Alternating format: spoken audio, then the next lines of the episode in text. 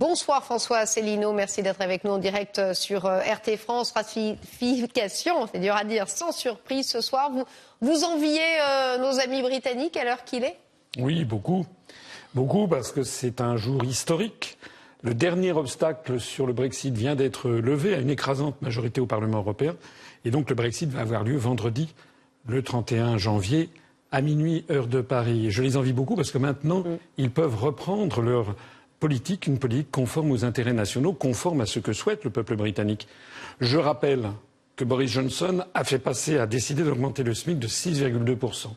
Le SMIC britannique va désormais être supérieur au SMIC français. Légèrement supérieur. Ce qui est interdit par les orientations, le rapport des grandes orientations des politiques économiques fixées par la Commission européenne à la France, qui exige depuis des années que le SMIC n'augmente pas plus vite que l'inflation, même plutôt moins. Deuxièmement, Boris Johnson a décidé de mettre le paquet sur le service de santé, 25 milliards de livres sterling par an, équivalent de 28 milliards d'euros. Troisièmement, Boris Johnson a décidé que désormais la politique en matière agricole sera orientée vers une production bio, une production de produits d'agriculture raisonnée, conformément à ce que souhaite le public. Quatrièmement, Boris Johnson a décidé de renationaliser une ligne de chemin de fer allant de Londres à l'Écosse et on apprend aujourd'hui même qu'il va y avoir de nouvelles compagnies, d'autres compagnies euh, privées. Vous savez que Margaret Thatcher avait privatisé les chemins de fer qui vont être renationalisées pour défendre les services publics. Ce que justement des années et des années d'ultralibéralisme imposé par la Commission européenne avait anéanti. Ben moi, je constate que c'est exactement ce que souhaiterait le peuple français. Et donc je considère que si nous, nous sortons de l'Union européenne, eh bien on pourrait répondre à la crise des gilets jaunes, à la crise des retraites. Vous savez que les retraites sont exigées aussi. La réforme des retraites est exigée aussi par l'Union européenne. Mais François Asselineau, euh, on a l'impression que c'est d'un coup de baguette magique, on sortirait de l'Europe, euh, voilà, tout s'arrangerait. Mais enfin, les caisses de l'État français, en l'occurrence, sont tout de même euh, vides. Vous trouveriez où cet argent?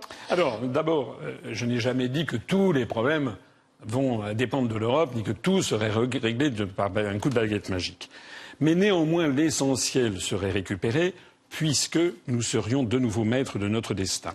Vous savez, il y a eu beaucoup de, gens qui ont dit euh, ça va être terrible, ça va être l'apocalypse, etc. Il n'y a pas du tout d'apocalypse. Pour l'instant, on n'en sait pas grand-chose. Non, mais, hein, le Fonds monétaire international vient de révéler qu'en fait, toutes ces prévisions apocalyptiques qui avaient mm. été faites d'ailleurs du temps de Mme Christine Lagarde, qui maintenant sévit à la BCE, que toutes ces prévisions en fait étaient fausses et qu'il n'y aura pas d'apocalypse. Premier point. Deuxièmement, moi j'avais lu des articles de journaux, des gens qui disaient il faut absolument faire payer aux Britanniques, il faut leur faire un Brexit très très dur. Moi je voudrais rappeler, parce qu'il y a des gens qui vont se poser la question, à mm. partir du 1er février, il va y avoir une négociation pour avoir un accord de commerce entre mm. le Royaume-Uni euh, et euh, l'Union européenne. Alors certains disent il va falloir payer, ça va être très bien. Il faut revenir aux fondamentaux. La France, chaque année, elle vend pour 32 milliards d'euros au Royaume-Uni et elle achète pour 20 milliards d'euros. C'est-à-dire qu'on dégage un excédent commercial de 12 milliards d'euros. Et en matière de services, on dégage un excédent en matière de services de 6,7 milliards d'euros. Ça veut dire que si la France veut avoir une politique de sanction de l'Union européenne à l'égard du Royaume-Uni, celui-ci peut très bien se venger parce que vous savez, normalement, le client est roi. Et si, vous savez que vous avez vu ce que Boris mm. Johnson a dit, mm. il est prêt à augmenter terriblement les taxes sur le champagne ou les produits français si d'aventure la France s'amusait à ce petit jeu. Allemand, le fromage Alors j'ajoute, j'ajoute en, plus que dans ce commerce extérieur, c'est vrai avec la France, c'est vrai avec l'Allemagne, il y a énormément d'échanges interentreprises sur les voitures, l'espace, l'aéronautique, etc. Donc en fait, personne, personne n'a intérêt à ce que le Brexit se passe mal. Et les Français vont d'un seul coup découvrir que tout ce qu'on leur avait raconté était faux. Le sortir de l'Union européenne, ça n'est pas se refermer sur le monde, c'est reprendre des échanges normaux entre puissances ayant par ailleurs leur liberté et leur politique nationale. Peut-être que ça va abonder dans votre sens, mais enfin, effectivement, la présidente de la Commission européenne, Ursula von der Leyen, aux europutés euh, britanniques, qui nous dit qui leur dit plutôt nous ne serons jamais loin. Euh, voilà, en gros, euh, on vous aimera toujours, on sera là et vice versa. ça veut dire quoi? Effectivement, ça sent pas une rancune après un divorce non consenti. c'est vrai. De toute façon, vous savez ce que disait ce que disait le général entre dans les relations internationales, il n'y a pas d'amitié, il n'y a que des intérêts. Euh, là, j'ai parlé du commerce extérieur et du commerce des services. Parlons des investissements directs. Il y a 3 800 entreprises françaises qui sont implantées aux États, au Royaume-Uni et qui font un, chiffre d'affaires de l'ordre de 120 milliards d'euros par an. Alors que dans l'autre sens, il y a euh, je crois 1200 entreprises britanniques qui font un chiffre d'affaires de 34 milliards d'euros. Ça veut dire qu'en matière d'investissement direct, en matière d'implantation, comme en matière commerciale, comme en matière de services, la France a tout intérêt à faciliter la signature d'un accord commercial avec le Royaume-Uni. Donc il y a eu des remontables, mais vous voyez, les remontables, on n'en parle plus beaucoup. Ça va être hein. le beurre et l'argent du beurre pour euh, les Britanniques et la France, enfin les autres pays européens peuvent y perdre, notamment les pêcheurs euh, français qui auront moins le droit d'aller pêcher euh, chez les Britanniques. Vous n'êtes pas inquiet pour vos compatriotes? Si, bien sûr, bien sûr. Je pense que là aussi, la France n'est pas dénuée d'arguments. Donc je pense qu'il faudra trouver un modus vivendi pour les pêcheurs français. Mais ça veut dire quoi? Ça veut dire que les Britanniques reprennent le pouvoir pour défendre les intérêts nationaux britanniques. Mais nous, on, va toujours, on ne pourra toujours pas défendre les intérêts nationaux français, puisque sur cette affaire de, pêcheurs, on ne sait pas nous qui définirons les quotas de pêche et peut-être que les Britanniques seraient davantage favorables mm. à donner des quotas de pêche à la France euh, plutôt que des quotas de pêche à la Grèce ou à la Pologne. On n'en sait rien. Deuxièmement, moi ce que je voudrais, ce que je voudrais dire, c'est que euh, euh, les, Français, de façon générale, devraient défendre leurs intérêts nationaux et en particulier en matière budgétaire. Le départ du Royaume-Uni va faire un trou dans la caisse de l'ordre de 10 à 14 milliards d'euros.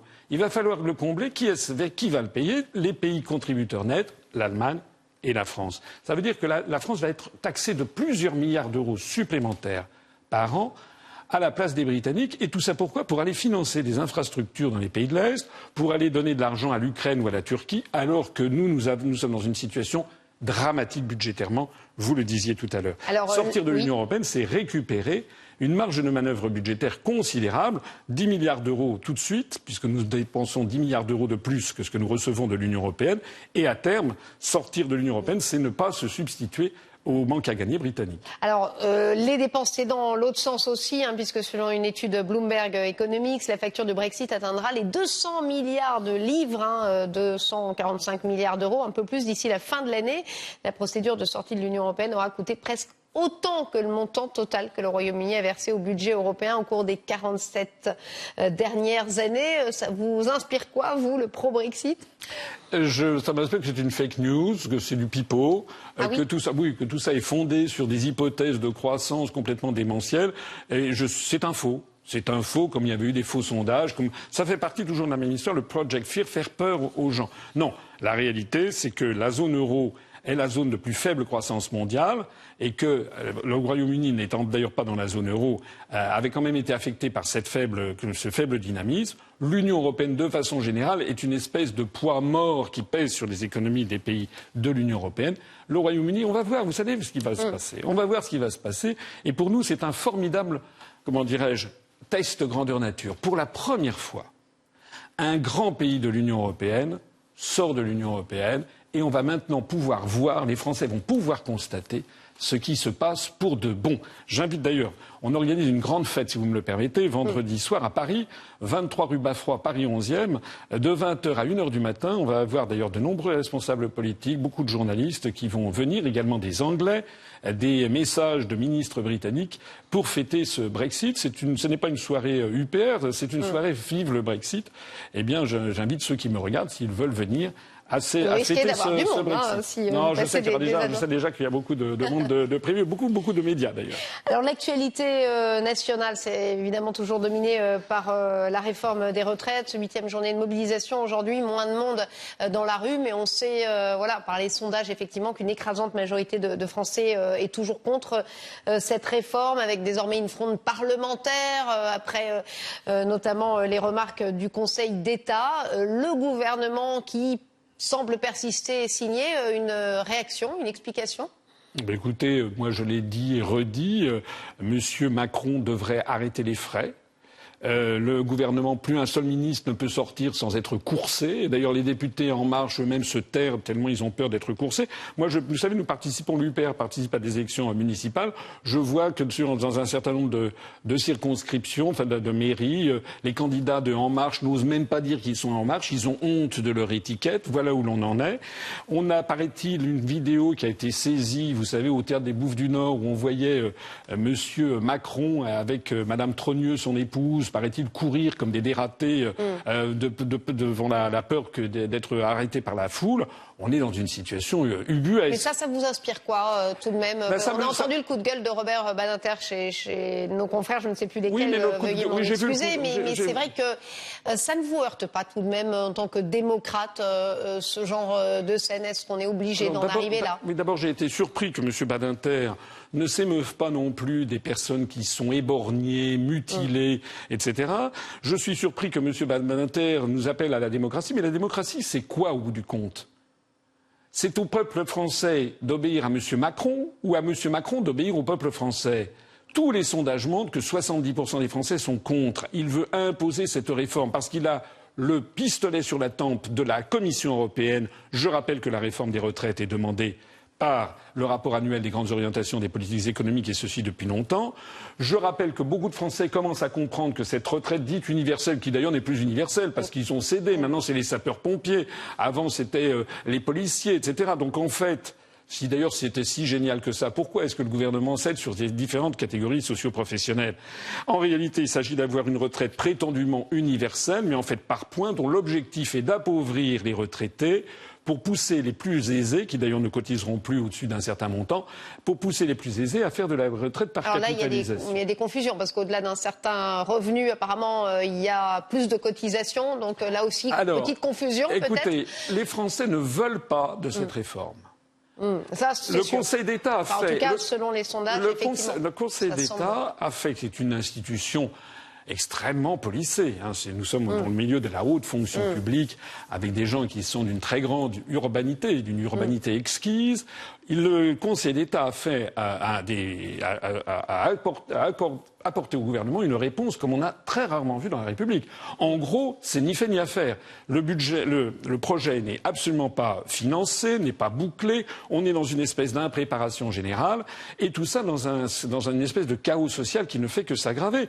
Je suis allé sur le terrain. D'ailleurs, hi- hier, il y avait en bas de chez moi euh, la, la- la- la manifestation des, des- des- des- des pompiers.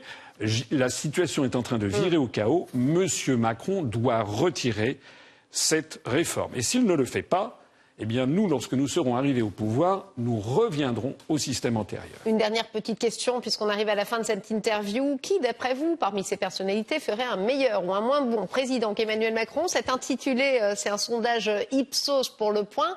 23 personnalités, vous n'êtes pas dedans alors que vous aviez eu les parrainages. Hein. Vous vous avez vu concourir euh, à la dernière élection présidentielle. Euh, Vous l'expliquez comment? Je l'explique par le fait que les instituts de sondage systématiquement font comme si l'UPR n'existait pas. Nous avons des nombreux témoignages C'est un d'adhérents. complot Écoutez, je, ne sais pas comment le qualifier, mais c'est un fait que les instituts de sondage font comme si nous n'existions pas. D'ailleurs, à part RT France et, et, et Sud Radio, nous avons les plus grandes difficultés à même passer dans les médias. Est-ce que vous trouvez normal, par exemple, alors que tout le monde sait Oh, Certains m'appellent Monsieur Frexit, que j'ai créé le parti du Frexit, que depuis bientôt 13 ans je milite pour le Frexit. Est-ce que vous trouvez normal que depuis les élections présidentielles, je n'ai jamais été invité sur TF1 Est-ce que vous trouvez normal que depuis les élections européennes, je n'ai jamais été invité sur France 2, qui est payé par les contribuables? C'est-à-dire que nous avons 1,2% de- des, des Français qui ont voté pour l'UPR. Normalement, nous devrions passer régulièrement, ne serait-ce que parce que nous finançons le service public de l'audiovisuel, nous ne sommes jamais invités. Et ce sont les instituts de sondage qui le font. Je donne rendez-vous à tous ceux qui nous suivent euh, sur UPR TV, UPR TV sur YouTube. Nous, nous allons de record en record, puisqu'on va franchir bientôt les 130 000 abonnés.